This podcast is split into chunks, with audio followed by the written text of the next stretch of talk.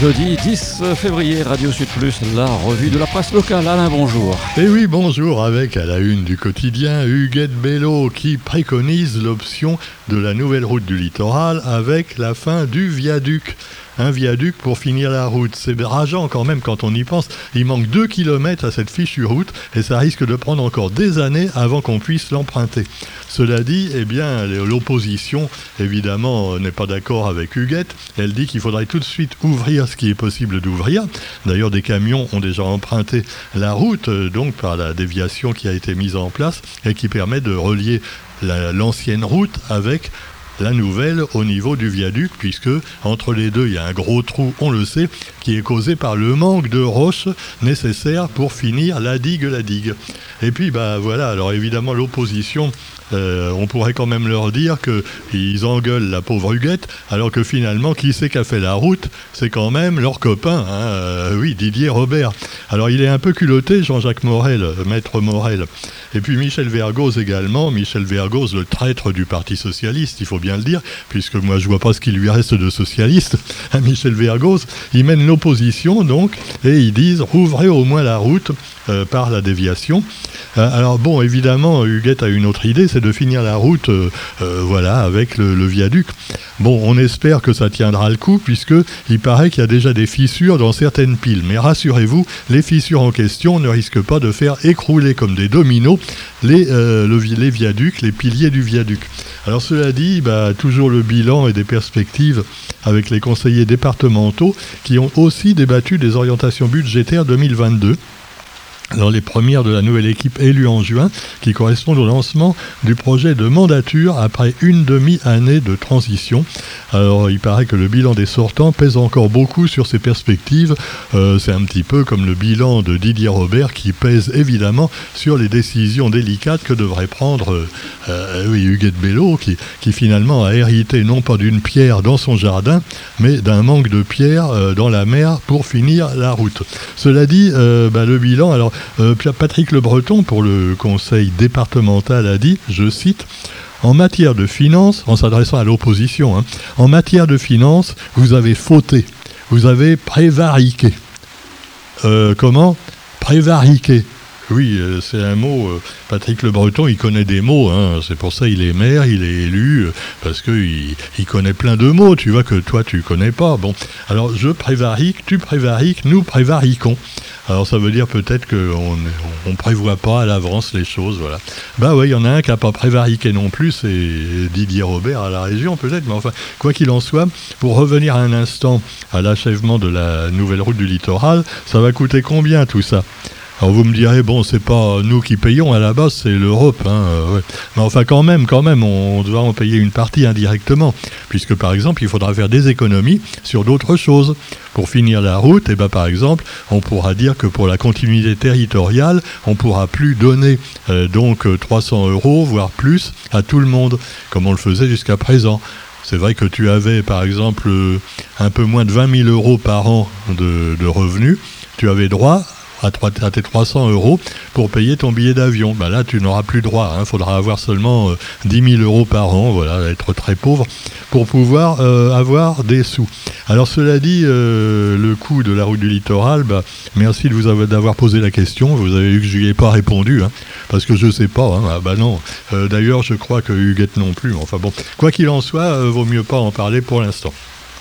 Alors attention, attention, grand message de gouv.fr, liberté, égalité, fraternité. non, non c'est pas moi qui le dis, hein, c'est le gouvernement. Hein. Le gouvernement, comme il respire, disent certains, mais non. Alors cela dit à propos du pass vaccinal. Ouais, je suis content parce que moi maintenant j'ai un pass euh, vaccinal. Hein. Ah oui, oui, j'ai attrapé le Covid et puis euh, j'ai eu mon pass.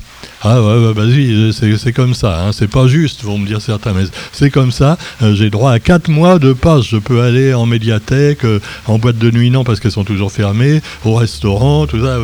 voilà, c'est bien quand même. Hein. Alors, quand même, c'est assez marrant parce que quand on, a son passe vaccinal, euh, moi je savais pas, tu vois, parce que je me dis, je vais montrer mon petit papier qui était déjà tout froissé avec le code barre et, et le QR code. Et alors, des fois, ça passe pas.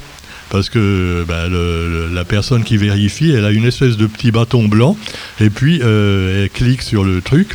Alors, soit ça te fait un petit V vert, soit ça te fait une croix rouge. Si c'est la croix rouge, tu es indésirable. Alors euh, moi j'ai dit bah non attendez vous savez j'ai tous mes papiers en règle tout ça ah oui mais je peux pas vous laisser passer parce que ma machine me dit que c'est pas bon. Donc moi j'ai l'impression que des fois tu, euh, tu as des gens, tu vois, la petite machine qui te dit rouge ou vert, ça remplace un peu leur cerveau. Mais enfin bon, cela dit, c'est vrai, parce que là c'est un peu faire du zèle. Alors ils ont fliqué tout le monde, le gouvernement, et malheureusement il y a quand même des civils qui font du zèle maintenant pour laisser passer les gens dans certains musées, restaurants et autres. Et c'est un petit peu dommage que les gens fassent du zèle là-dessus, puisque finalement le pass, bon on sait que ça va passer tôt ou tard. hein. Ah ouais, euh, D'ailleurs, Véran l'a dit. Olivier Véran a dit que euh, en mars-avril, euh, fin mars, début avril, peut-être qu'on finirait, qu'on annulerait le pass. Mais criez pas victoire trop vite. hein. Non, non, parce que ça, c'est pour la métropole. hein. À La Réunion, on est des mauvais élèves, on n'est pas assez vaccinés. Donc, c'est sûr que le préfet va nous dire non, non, vous, le pass à La Réunion, c'est toujours d'actualité. Bon, jusqu'en juillet, comme prévu. Et peut-être après, parce que, ah oui, peut-être encore 5 ans. Non, parce qu'il va être élu pour 5 ans, le mec, tu vois. Donc bon. Alors cela dit, euh, les règles du pass vaccinal ont changé. Alors c'est très compliqué. hein. Alors 4 mois, c'est le nouveau délai maximum pour faire sa dose de rappel après la dernière injection. Euh, oui, donc c'est pour ça que même si tu n'es pas vacciné et que tu as le pass parce que tu as eu le Covid, donc tu es immunisé pour quelque temps, ils ont mis également 4 mois seulement. Tu seras peut-être immunisé pour 6 mois, voire un an, puisque tu as eu une immunité naturelle, hein. mais euh, non, il n'y a pas de raison euh, que tu aies plus que ceux qui sont eu leurs 3 doses. Alors si on a fait une deuxième injection avant le 15 octobre, vous devez faire votre rappel avant le 15 février pour conserver le pass. Sinon, tu vois, quand tu veux passer, après, euh, euh, le, le- le vigile avec son petit bâton blanc, là, ah, désolé, monsieur, euh, ça passe plus. Parce qu'ils ils éliminent automatiquement ton passe, tu vois, euh, sur le site, machin. Ah. Ah non, parce que là, c'est. Mais ceux qui n'ont pas fait un bâton dans le nez pour avoir leur test, eh ben eux, ils peuvent pas aller nulle part parce qu'ils n'ont pas de passe. Ah, ah oui, il fallait quand même subir le bâton dans le nez pour savoir qu'on était positif. Euh, sinon, bah, ça marche pas. Tu fais un test après, par exemple sanguin, euh, qui, qui prouve que tu as eu le Covid, et bah tu n'as pas de passe. Voilà. Ah, euh, alors à part ça, il paraît que c'est simple, hein, tu vois, le règlement, c'est vachement simple. Alors quoi qu'il en soit, on va pas dire de mal du pass. hein, moi, ah, moi, je respecte euh, la liberté, l'égalité et la fraternité, hein, puisqu'il paraît que c'est ça la devise de la France.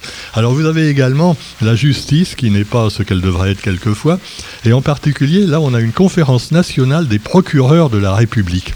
En effet, la justice pénale est en souffrance. Euh, cette conférence est adré- euh, a adressé aux candidats aux élections présidentielles dix propositions pour le devenir de la justice pénale. Alors, euh, décryptage avec des procureurs et procureuses réunionnaises. Ah non, on dit procureur, euh, pardon. C'est comme auteur, autrice. Procureur, procuriste, non, pro- pro- procureur, voilà, on, a, ajoute un E procureur. Alors, la procureure de Saint-Pierre et la procureure de Saint-Denis, ce sont deux dames qui souhaitent faire plus et mieux. Et on leur souhaite parce que on sait que c'est pas facile de rendre la justice. hein. Euh, quand on voit un petit peu comment ça se passe, la justice du 21e siècle, euh, voilà, sortir la justice de sa peine. Et puis également la justice évidemment à deux vitesses. hein. Je ne sais pas ce qu'en pensent mesdames les procureurs quand on voit par exemple un guéant hein, qui a quand même euh, escroqué tout le monde et qui se retrouve libéré au bout de peut-être une semaine de prison, alors que par contre on remet Balkany en prison parce que lui il n'a pas respecté le contrôle technique, enfin le bracelet électronique plus précisément. Oh, euh, il y en a un qui est, c'est, les chaises musicales, tu vois, mais les chaises en cellule. Enfin, on va pas pleurer pour ces gens-là, hein, franchement. Et pendant ce temps-là, le petit, le sans grade, bah lui, tu vois, il va il va rester en garde à vue deux jours. Tiens, par exemple, s'il a gueulé parce qu'il n'avait pas de passe et il a voulu rentrer quand même. euh, bon, euh, euh, bon, je vais me faire traiter de complotiste. Même pas peur. Allez, même pas peur à Saint-Philippe. Alors, notre amie Aurélia Mangin, dont j'espère qu'elle viendra nous voir, comme tous les ans, hein, pour présenter son festival. Alors, Aurélia, donc, elle a présenté hier la programmation avec son collaborateur Nicolas Luquet et le maire Olivier Rivière également, qu'on voit accompagné de l'adjointe à la culture, donc, de Saint-Philippe. Et puis donc, euh, il était occupé déjà le maire parce qu'il y avait aussi le bateau là qui s'est enlisé dans, dans les coulées volcaniques. hein. Ah, c'est sûr que c'est la même couleur que le mazout qu'il a répandu, mais ça se voit quand même qu'il y a un petit peu de pollution, tu vois. Donc là aussi, le maire de Saint-Philippe a du boulot, mais euh, heureusement, c'est pas trop grave. Hein. Voilà, ils vont essayer de rapatrier le bateau à Maurice, et puis bah, dès que c'est possible, ou s'il tombe pas en morceaux avant.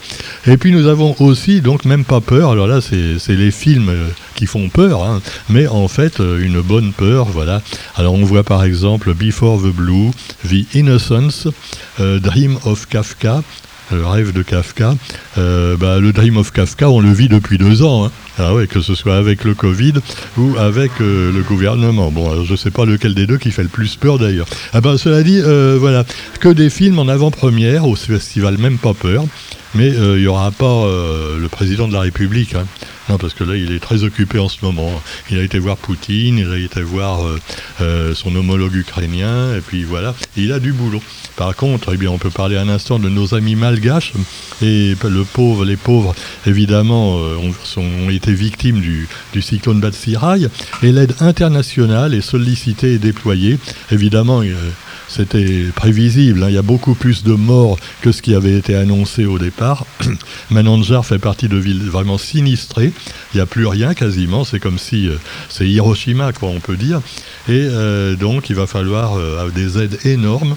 en particulier comme les routes étaient déjà pas bonnes elles sont totalement impraticables, donc ça va pas être facile. Et puis alors, donc, pour revenir à l'actualité nationale et internationale, euh, les États-Unis, toujours à la pointe du progrès ou de, la régression hein, en matière sociétale, il y a un truc qui m'a épaté, c'est Whoopi Goldberg, euh, donc, qui a été mise à pied 15 jours dans une émission qu'elle fait à la télé américaine, parce qu'elle a comparé euh, l'esclavage des Noirs en disant que l'Holocauste des Juifs, c'était pas la même chose, c'était pas du racisme. Euh, alors évidemment, bon, c'est peut-être pas des choses à dire, mais il n'y avait pas de quoi quand même euh, fouetter un chat, puisque d'ailleurs on distingue bien racisme et antisémitisme. Ce sont deux choses séparées.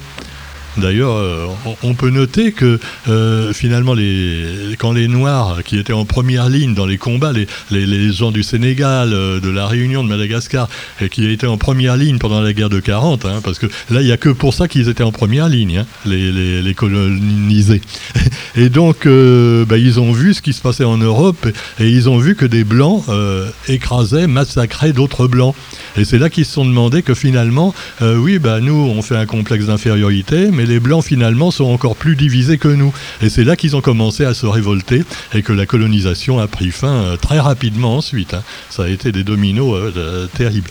Donc voilà, mais je ne vais pas vous raconter l'histoire parce que j'ai un bouquin qui va sortir très bientôt où finalement je parle de la colonie à Madagascar et à la Réunion dans les années 30.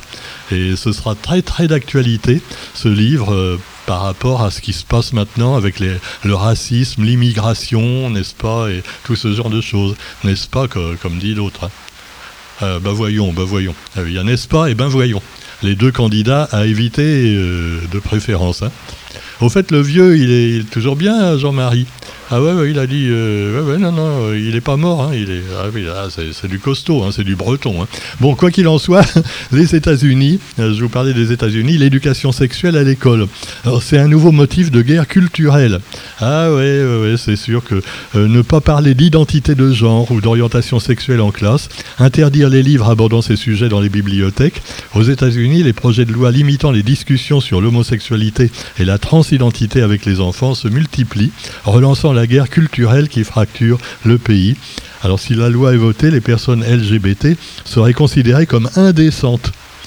Voilà, c'est un pays, les États-Unis. Enfin, en plus, c'est différent selon les États, donc c'est un peu compliqué. Quoi qu'il en soit, eh bien, vous aurez également le Canada, où c'est toujours euh, la guerre des routiers contre le pass sanitaire. Et enfin, on commence à en parler et à faire la même chose dans d'autres pays. Alors, c'est marrant, euh, je vous le disais hier, mais c'est énorme. Hein. Quand on voit la manière dont l'actualité est traitée par les journaux et les informations, disons, sérieuses, entre guillemets, hein, euh, qu'on nous envoie en France tous les jours, qu'on nous balance à longueur de journée, on n'a pas parlé de ces problèmes du Canada, sauf sur les réseaux sociaux. Et puis finalement, bah, on on peut plus l'éviter parce que ça fait 15 jours qu'ils bloquent Ottawa, la capitale. Donc, alors les routiers bloquent toute la ville. Trudeau, le ministre le premier ministre, peut rien faire, et donc bah, on est obligé, ça se sait. Hein. Et finalement, ça a donné l'idée aux Parisiens et aux Français d'en faire autant, aux Néo-Zélandais et à plein de pays qui vont refaire les gilets jaunes de, un peu plus de deux ans après. Alors là, ce sera évidemment euh, déjà les médias, n'est-ce pas, sérieux, commencent à dire oh ouais, mais ils sont mélangés entre ceux qui veulent des augmentations de salaire, ceux qui sont anti-pass, anti-vac, et puis il y a des gens d'extrême droite dans le tas. voilà. Ils font tout finalement pour que le mouvement ne prenne pas. Hein. Alors, moi, on est neutre, hein, on ne va pas donner de position, mais c'est quand même aberrant de voir la manière dont l'information est traitée par des médias qui se disent sérieux, alors qu'il faut avoir affaire aux médias alternatifs pour avoir d'autres visions des choses. Et ça, c'est assez agaçant. Hein. Voilà, cela dit, eh bien, vous trouverez plein d'autres sujets d'actualité, comme la crise ukrainienne, avec, paraît-il, de vraies chances de désescalade. Bah, manquerait plus qu'il nous fasse une guerre atomique en plus. Ah ouais, surtout que déjà Macron l'a dit hier, il va relancer les centrales nucléaires en France. Ah ouais, t'imagines une bombe qui tombe sur une centrale nucléaire non, ça peut pas faire de fuite, de fuite, c'est étudié pour. Mais arrêtez en fait, c'est quand même plus joli que des éoliennes, non? Allez, salut, à demain.